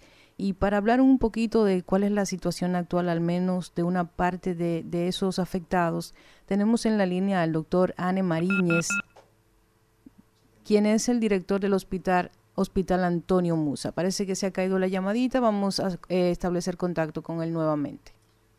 Bueno, un accidente eh, lamentable, señores. Definitivamente, definitivamente, aquí hay que establecer controles drásticos con el tema del tránsito. Es inexplicable que ese conductor de esa patana eh, produjera la muerte de todos esos niños, estudiantes que asistían a la escuela en busca de forjar un futuro, un futuro mejor para ellos, para su familia. Y termina su vida, su corta vida, su joven vida de esta manera, es un motivo para estar triste y para, para llamar la atención de las autoridades. Hay que imponer medidas drásticas contra esos conductores temerarios que transitan las calles, autopistas y carreteras del país. Así es, establecimos ya el contacto con Anne Mariñez, director del Hospital Antonio Musa. Bienvenido, doctor, al rumbo de la tarde. Doctor, buenas tardes. Aló, buenas tardes. Bienvenido, doctor. Muchas gracias. Doctor, ¿cuál es la información más reciente que puede brindar a la población en relación a, los, a las víctimas que fueron llevadas al Hospital Antonio Musa? Este fue un, lamentable fatídico accidente que ocurrió en la carretera Tomayor, zona de la mar, un bus escolar, impactó con un, con un camión, del cual a nosotros nos llegaron siete heridos. Nosotros actualmente tenemos en el centro tres eh, que están dentro de su cuadro, en condiciones generales estables, y referimos dos, perdón, referimos tres al hospital militar doctor Ramón de Lara. Ok. Las condiciones de, de- de estos eh, niños, jóvenes, ¿Cuál es? Eh, nosotros tuvimos que referir tres, porque las condiciones eran un poquito delicadas, y nos llegó una, una joven, una adolescente, muerte cerebral, la cual horas más tarde falleció. Actualmente tenemos, están, lo que tenemos allá están en condiciones generales estables, eh, gracias a la intervención oportuna de el equipo de salud y poder hacer el diagnóstico a tiempo en el hospital. Que los que están en, en el, en el hospital son niños o son ya eh, eh, más jovencitos, más adolescentes. ¿De qué edad Tenemos, son los que están tenemos, ahí? eh, tenemos dos adolescentes femeninas de 15 años Ajá. y un ok. infante de 7 años. Todos, gracias a Dios, están en condiciones generales eh, estables dentro de su cuadro en que llegaron. Yo vi que, yo vi que era- en, en- en los partes médicos que estaban dando que la mayoría de ellos habían sufrido traumas principalmente en la cabeza. Sí, las dos que tenemos allá eh, sufrieron trauma craneoencefálico leve con componente facial y, y algunas laceraciones, también incluyendo al infante de 7 años, pero gracias a Dios todos están estables, cumpliendo eh, manejo y observación allá en nuestro hospital. Cuando se refiere a, a los precisamente referimientos que hicieron, que tuvieron que re- redireccionar a otro hospital, cuando se sigue ese protocolo, es porque ese hospital eh, tiene las condiciones o mejores condiciones para trabajar con traumatismos graves. Nosotros estamos en un proceso de, reconstrucción por tema de espacio. Nosotros liberamos espacio, pudimos dar atención oportuna, rápida a los pacientes. Todos saben que somos un hospital que está en reconstrucción y en- en esos casos nosotros eh, hicimos los referimientos oportunos del lugar inmediatamente. En el caso de las familias, doctor, ¿han tenido algún contacto? ¿Han podido eh, darle algún tipo de noticias a, los familiares? Y también este cuadro que presentan actualmente eh, los pacientes, ¿podría decirse que ya están fuera de peligro? Eh, es muy rápido, estamos en un proceso de observación de 24 horas. Tú sabes que fueron traumatismos diversos que pueden evolucionar y hacer algún tipo de eventualidad en algún momento determinado. El paso, perdón, de las 24 horas, pero hasta el momento están estables, le- los familiares se encuentran conformes con el apoyo que han que le hemos brindado en el hospital y queremos felicitar realmente tanto a lo que fue la acción del personal de salud y también la solidaridad del pueblo a la hora de solicitarle sangre. Todos se unieron para poder ayudar con esta con esta fatídica tragedia. Bueno, eh, la verdad es que también es bueno felicitar a- a- al equipo que lo acompañó en este en este trabajo, doctor. Yo sé que debió ser un- una situación un poco complicada con la situación en la que se encuentra el hospital de reconstrucción. Sí, Sin embargo, gracias a Dios, gracias a Dios nosotros pudimos dar respuesta oportuna sí, con todos los equipos de imágenes que tenemos. Mayormente eh, la tomografía fue sumamente importante para hacer los diagnósticos oportunos del lugar, eh, las radiografías también. Y realmente no hubo, eh, cabe destacar, ninguna falta de material gastable ni nada. O sea que teníamos todo a la mano para poder responder como hospital regional a una reconstrucción. nos alegra mucho, la verdad que sí, lamentamos, eh, claro está, las víctimas que van hasta el momento y yo sé que el día de hoy todo el mundo está pensando y orando por las familias de esas esas víctimas y los afectados y esperamos que todos los que se encuentran hospitalizados puedan evolucionar satisfactoriamente. Así es, así estamos todos. Muchas gracias. Gracias a usted, doctor, Gracias por habernos acompañado y darnos este tiempo dentro de sus muchas obligaciones. Bueno, ahí señor. está. Ahí están las informaciones al menos de los afectados y de las víctimas que fueron trasladados pues al hospital eh, de donde trabaja precisamente el doctor Anne Mariñez, el hospital Antonio Musa, donde como ya escuchamos, los casos que se encuentran allá se encuentran evolucionando satisfactoriamente y vamos a seguir orando y mandando buena energía para que todos ellos pues puedan regresar a sus casas. Tengo una información. eh, atención a los moradores de los Alcarrizos. eh, por decisión de las autoridades, eh, se extiende hasta el 16 de junio el servicio gratuito del teleférico de los Alcarrizos. Qué bien. Desde este jueves operará de manera regular en horario de 6 de la mañana a 10 de la noche, de lunes a viernes. los sábados de 6 de la mañana a 8 de la noche y los domingos y días feriados de 8 de la mañana a 8 de la noche. Este ya se extiende. Es un buen servicio. Claro. Y además para que la gente siga utilizándolo, está resolviendo un serio problema Claro, que claro. era infernal lo que pasaba en los Alcarrizos para tú salir desde esa comunidad, ¿no? A, a tus eh, puestos de trabajo, a las escuelas. La verdad que era algo terrible, terrible. A mí me tocó un día eh, coger esa pela y duré hora y media para poder salir de los Alcarrizos. A esa hora pico. Eh, hay, hay, hay sitios donde ya no hay hora pico, todas son horas pico. No, ya son, ya la, la diferencia ahora es si es pico de cotorra, pico de, de, de no sé qué más. de lo- ya no, ya la diferencia es entre el, el tamaño del pico. Entre el grosor y la extensión del pico. Sí, señor. Bueno, don Rudy, ¿tiene algo más? Bueno, no, no, tenemos que dar paso a la gente, a Va. oír lo que opina la gente. Vamos entonces a la pausa y al regreso que hable el pueblo. El pueblo. Conectando con la gente, que el pueblo hable en el rumbo de la tarde.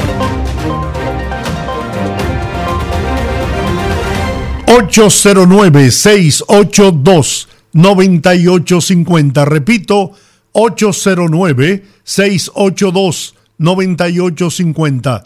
Las internacionales sin cargos en el 1-833-380-0062. La primera llamadita. Saludos, buenas, rumbo de la tarde. El primero, habla Teodoro. Bienvenido.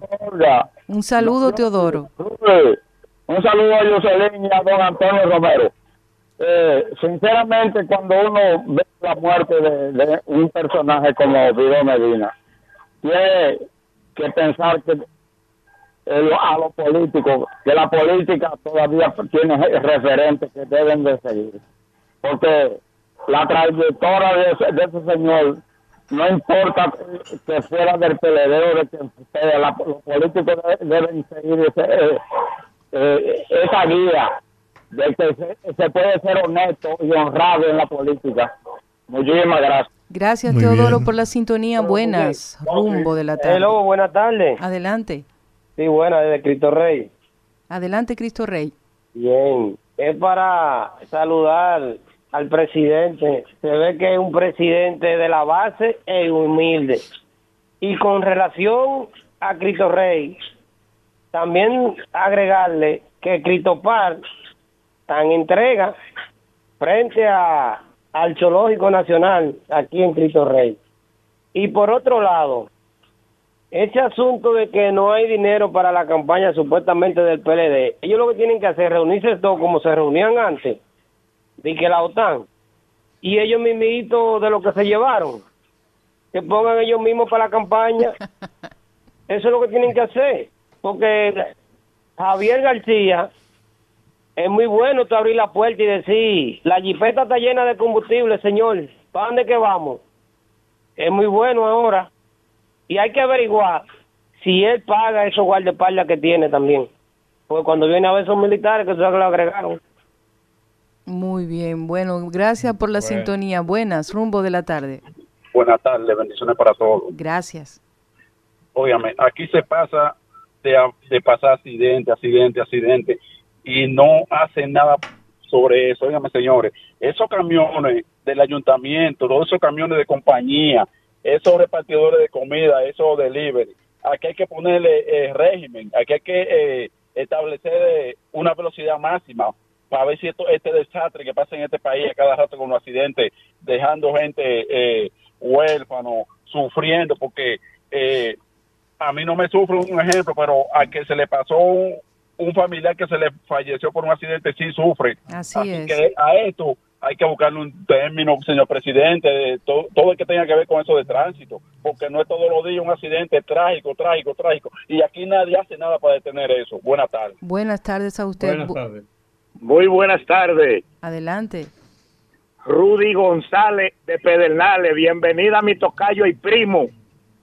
Rudy González de Rudy González. Coja ahí usted su de tocayo. Pedernales. ¿Y cómo está Rudy. Pedernales? Las Adelante, oraciones, adelante. orgulloso de que ya ese proyecto turístico estamos casi disfrutándolo. Qué bueno. Tres bueno, cosas rápidamente. bueno. Lamentable el accidente de Atomayor, porque nosotros Sí. somos padres y nos duele.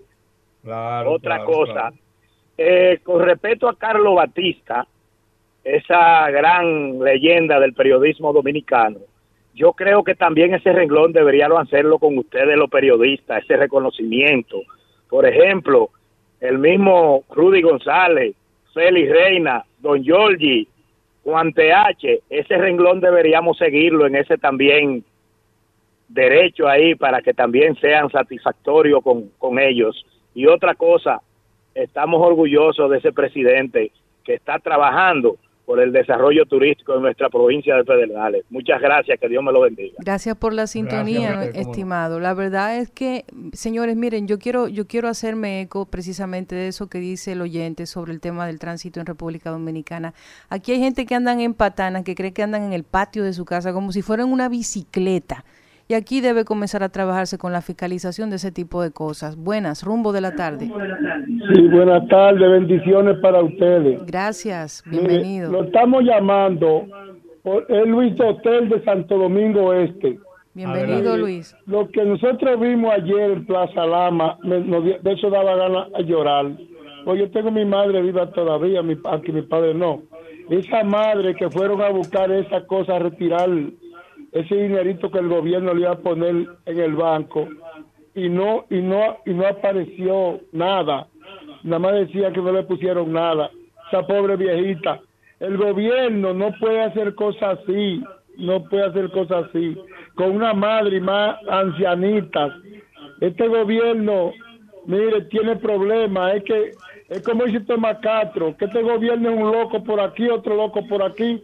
Él tiene que cambiar con esos funcionarios que no sirven, no sirven. Están haciéndole daño a la sociedad, a los funcionarios de este gobierno. Este gobierno, por donde quiera que te lo puya, vota pu.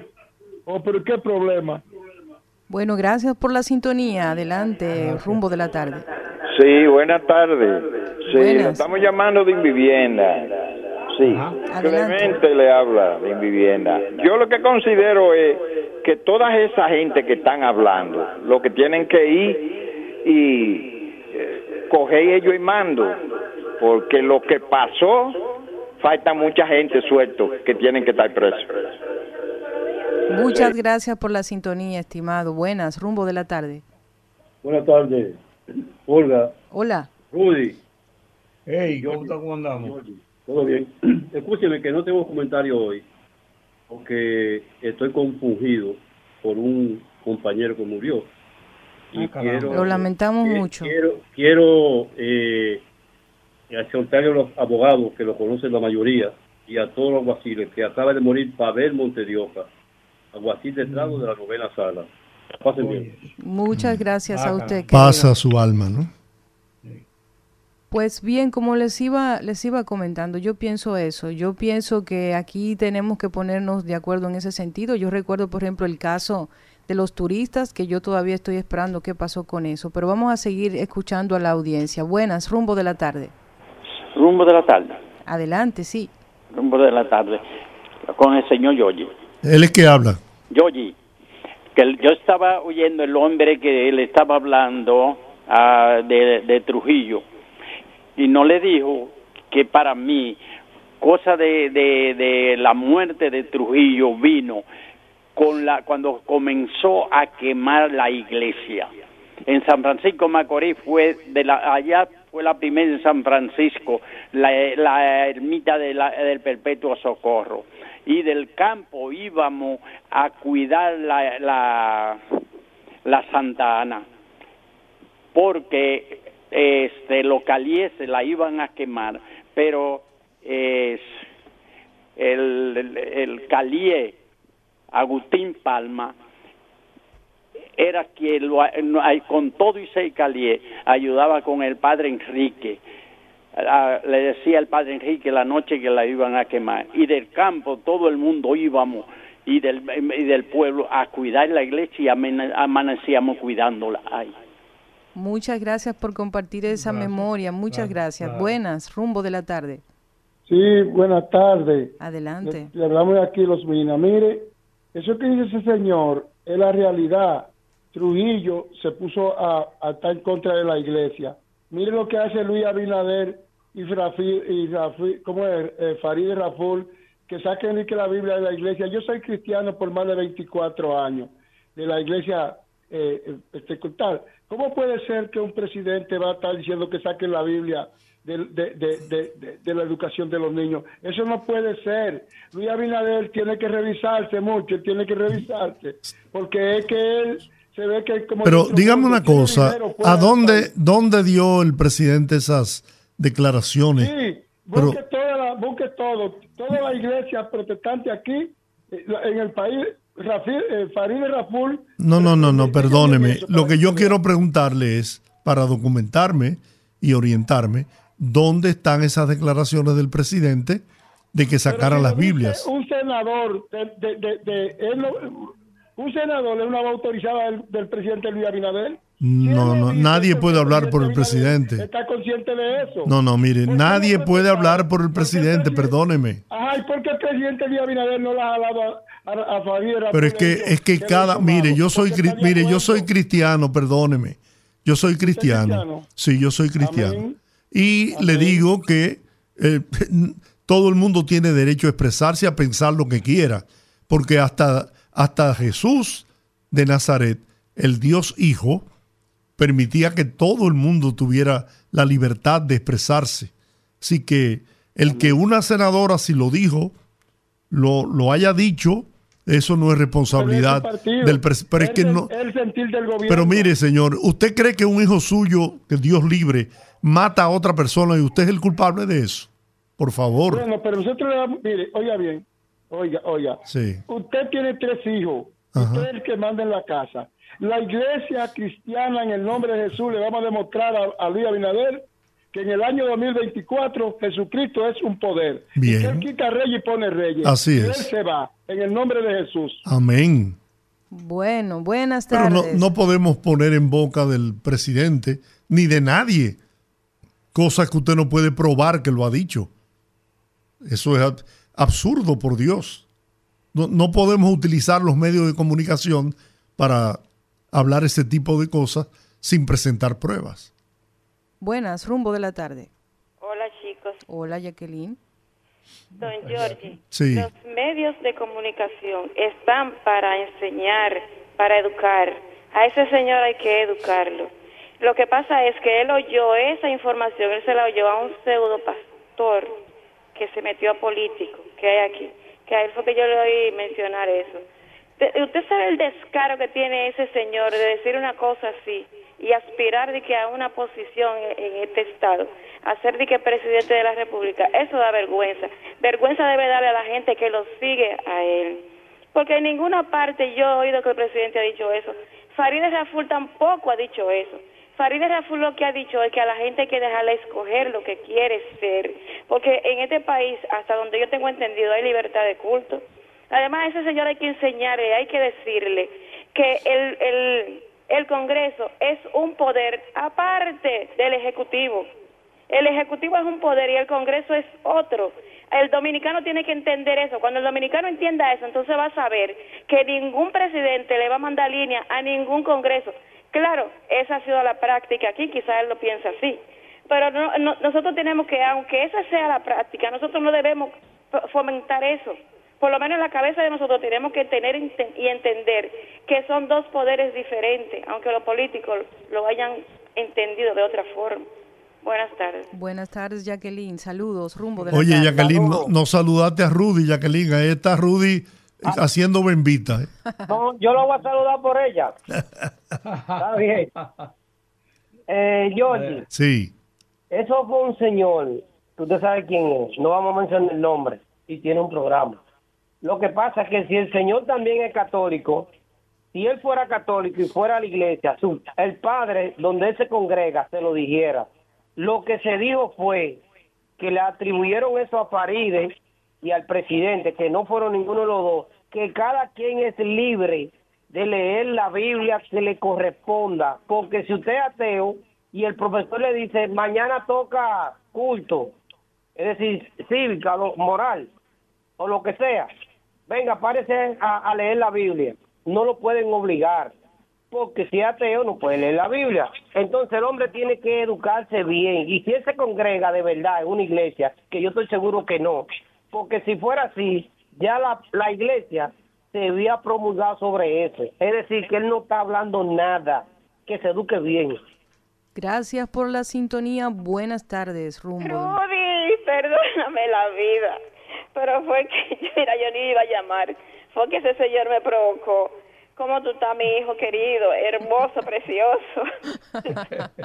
Rudy, Aquí viviendo, aquí viviendo. Esos, esos son, esos son los chismes de, de Georgie y Olga, no le hagas caso, no te tú sabes que apures. tú te pareces al papá Pitufo. Ay, Dios mío, Jacqueline. Pero ven Pero acá. Dios mío. Ah. Pero se ve lindo, se ve lindo. La suerte que la suerte que hoy no está lloviendo, Jacqueline. No hay respeto a la cana en este país.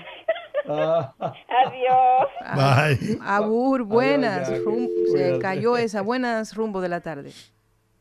Pero fue con un cañón que Jacqueline entró a Rudy. Oh, pero bueno. Y que mejor que no me saludara, ¿verdad? Oh, pero Dios mío, pero mejor que se hubiese quedado sin llamar otra vez. George, don Georgie, Sí, señor. pero ¿y esa es la estrategia que van a usar la, la oposición? La de ese caballero, sin, Bueno. sin ninguna, sin ningún argumento ni nada. Pero yo, no, yo no puedo creer que sea eso. Porque ¿quién, quién no sabe en este país que Luis Abinader es católico eh, pro- eh, eh, eh, cristiano?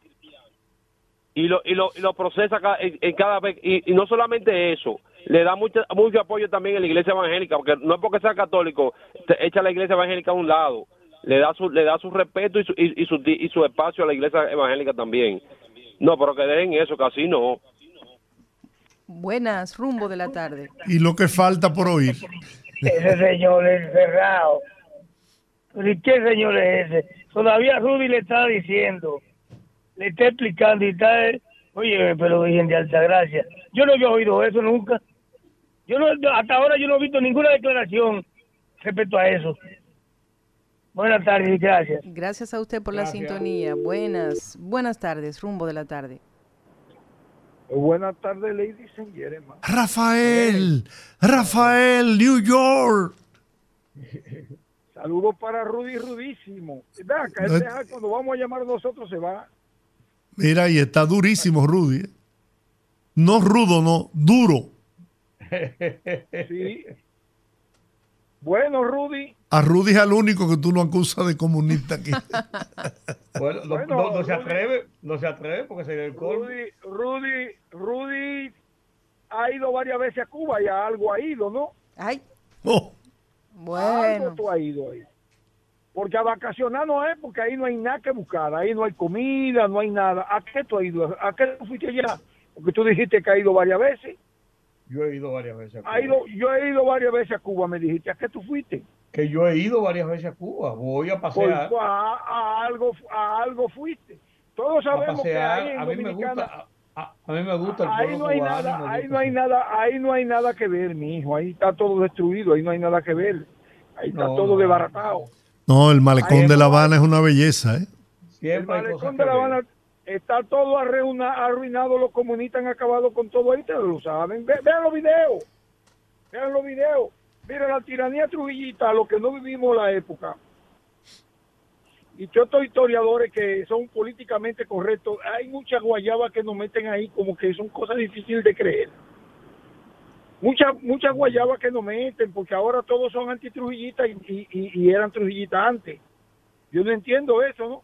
Aparte de eso, si tú te pones a analizar la tiranía de Trujillo 30 años, pero el, el PLD duró 20, 20, y no hizo ni la tercera parte de lo que ese caballero hizo. Él dejó todo ahí, esas empresas estaban ahí.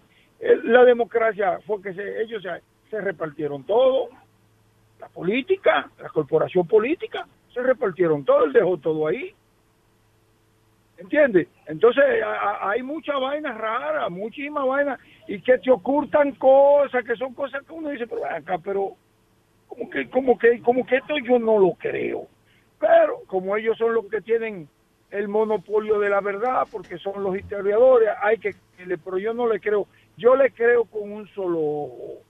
Por otro lado, yo traído un, un- un comunicador de la derecha y no Julián Pérez a hablar de la, de la pera que le dimos a la izquierda en España y de la pera que, bueno, allá en Hungría eso se sabía. Porque que tú no traes a Julián Roa, que Julián Roa es, es zurdo. Y los zurdos, eh, los No, pero él batea, él batea las dos manos, ¿eh? No, Julián Roa es zurdo. No, no, no. Ya, Sí, aparte de quebrar emisora, también es, Ay, es- todo su cosa, eh, eh, todo lo de él es, Rudy, mira a ver si tú calmas Rafael, Rudy. ¿entiendes? Entonces, mira, oye una cosa, oye una cosa que te voy a decir, no, eh, eh, no que la- el, el país, lo- lo- los españoles se fueron a la derecha, no, mi hermano, la diablura de esos zurdos ahí, lo último que dijo una, ¿tú sabes lo que dijo una? Ujú. que si una un menor, una menor o un menor, tú, tú te acuestas con una menor y él está de acuerdo, eso no es violación, que eso no es pedofilia. De la funcionaria, de la ministra, Rafael, ¿tú crees que eso, eso es posible? Rafael, ¿cuánto, ¿cuántos años tú tienes? Cuarenta y pico. No, yo no tengo cuarenta y pico, nací en el 60. ¿En qué año? En el 60. En el 60, yo nací en el Tiene 63. 63. Es- exactamente. Yo te, yo te hacía a ti por debajo de los, por, por debajo de los impuestos. Tiene demasiado fuerza. Bueno, ahora es que yo entiendo por qué se ha, la- se ha prolongado la, la fortaleza del ser humano, ¿no? Y la vida ya, la esperanza de vida está evolucionando y caminando rápido. Yo no me he maltratado, no me he metido nunca a una droga. Gracias no a he Dios. nunca y por bueno, eso es que cosa. Muy caro, muy caro, muy caro. Ese sí no ha salido caro a nosotros. Un montón de años cobrando como vicecónsul con asiento en color visión. Muy caro, muy caro, muy caro. Charlatán, sinvergüenza. Porque ustedes traen ese sinvergüenza para acá. Un tipo que estaba cobrando sin trabajar. Seis mil dólares que le caían del cielo ese pendejo ahí en color visión y nosotros pagándole a él para que vague ahí. Sinvergüenza ese. Muy caro, muy caro, muy caro. Hasta luego. Buenas, rumbo de la tarde. es fácil. Ofrécome a la Virgen de la Altagracia. Es un mouse lo que Rafael tiene. Le tiró un misil ahí. Hay una ojiva nuclear, amigo. Ay, ay, ay. Oye, oye, Georgie, Sí. en una actividad de eso, una reunión de esa, ¿usted no se ha encontrado con Chu por ahí? No, no. Ah. Porque Chu va a tener que poner atención en lo que es los policías y lo que es los policías del DICRIN. Porque en realidad él quiere hacer algo, pero en la cara se le ve que él está como, como algo estresado. Y hasta que él no se dedique a esa actividad que tiene de vuelta al barrio, en verdad es de vuelta al barrio, pero él tiene que venir primero al barrio y a los sectores y concitar con la Junta de Vecinos y con los comunitarios y dejar algo establecido en el barrio. Ejemplo, cultura, educación, deporte, algo. Pero no puede venir al barrio y decir una reunión, una actividad e irse y ni siquiera dejar una cancha. Y por otro lado, a la procuradora, ¿cuándo es que van a sanear? ¿Qué tan difícil es sanear a la victoria? Eso es un chiquero. Yo quisiera que usted vea que los días que no son de visita, hay más visitas que los días que no son. Y de menores. Lo que hay es que terminar la nueva cárcel esta con todos los problemas que ha tenido. Bueno, ya es un, din- Viendo de la vista gorda, es un lo dinero que se ha pasando inver- ahí. es un dinero que se ha invertido que no se puede dejar perder. Y es, y, es el, y es el pensamiento del presidente Luis Abinader. los Eso es presos verdad, preventivos. que el presidente quiere hacer algo, pero por lo menos, mientras tanto, los funcionarios tienen que ayudarlo, porque mandan todos los presos para la victoria, los de Ismael Machepa. Está bien, que los jueces lo saben, que no aguantan más, y lo mandan para allá. Y cuando llegan allá, ¿usted sabe cuánto hay que dar por un, por un pedacito allá? Hay No, no sé porque no, no, no he tenido La dicha. el- la Pero suerte mire, de ir. a- hay que ir a la victoria y no que le enseñen de que a la ACA y aquello no. Hay que ir a la victoria al lado del patio y al lado donde está la, la, eh, el- el enfermería para que ustedes vean los pasillos. Ahí hay gente que parecen cadáveres. Y es que yo, el, el, ¿cómo le dicen? El alcaide y el, y el coronel de ahí no lo saben. Bien. Gracias, ¿eh? Bueno, la verdad es que yo creo que, y- y algo que he visto que Servio Tulio Castaño se ha tomado una bandera con ese tema y yo lo felicito por eso. También sacar el 60% de los presos que ya que son presos preventivos, los enfermos mentales y los de enfermedades terminales también. Que ese espacio que están ocupando esos infelices lo pueden ocupar verdaderos criminales. Buenas, rumbo de la tarde. Buenas tardes, Olga, don Jorge. Hola. Adelante, Hola. bienvenido. From New York. From New York, en el Bronx. Sí, señor. Dominicano de pura cepa. Así mismo, San Carleño. San Carleño, ah, mi- ahí están mis orígenes. Los Rodríguez son de San Carlos. De- por- Al- Yo pertenezco a la familia Yesurum. ah, qué bien. Eh, don Jorge, oyendo al caballero haciendo alusión a palabras que el presidente no, no le ha dicho, pues yo no lo he escuchado tampoco. Parece que hoy, en el aniversario, en los 62, 62 años son de Trujillo, De la, muerte de la muerte del ajusticiamiento de Trujillo. de, de Trujillo, parece que el señor está enclavado en el 1943, cuando Trujillo era un dictador, porque ¿en qué cabeza de un ser humano que tenga raciocinio esté hablando a este tiempo que el presidente manda en el Congreso? Señor, son poderes independientes, el poder judicial, el poder legislativo y el Eh, poder lo- los tres poderes del Estado.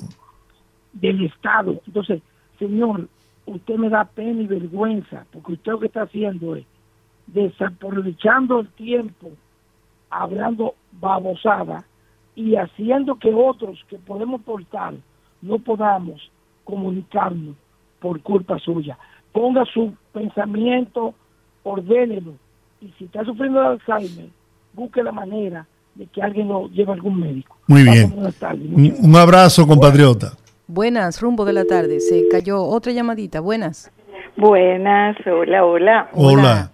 ¿Cómo están por allá? Muy bien. Me alegro.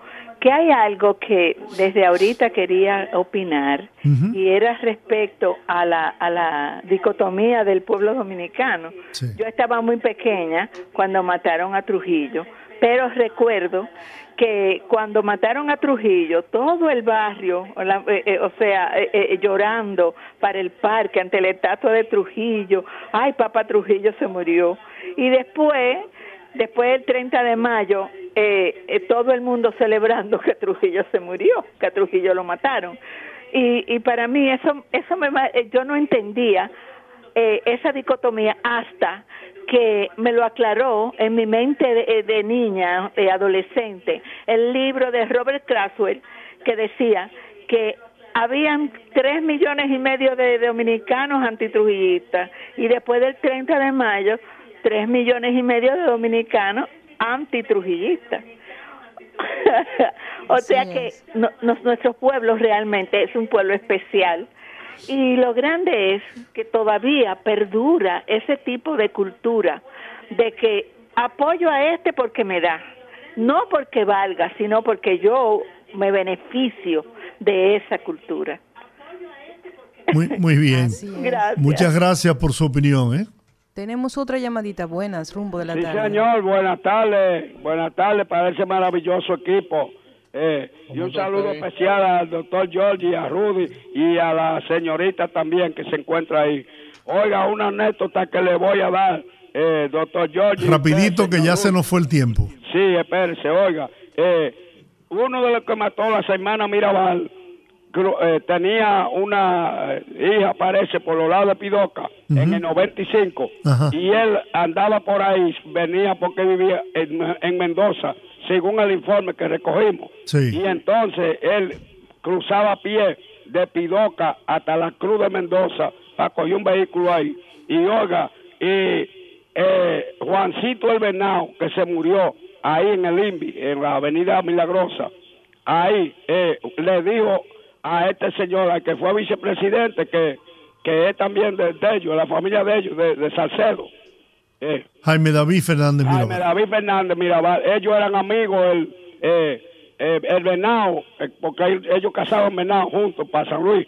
Y entonces, eh, eh, según Juancito me dijo a mí, el venado, me lo dijo a mí personalmente, que le había dicho a, a- a este señor, a, a David, que, que, lo, que lo fueran a agarrar en la mella eh, para desaparecerlo. Y él le dijo que no, claro y pelado, dijo que no se metía ya en problemas. Muy bien.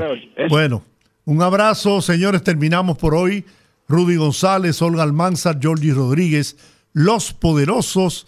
Nos despedimos hasta mañana a las 5 de la tarde. Bendiciones. Hasta mañana.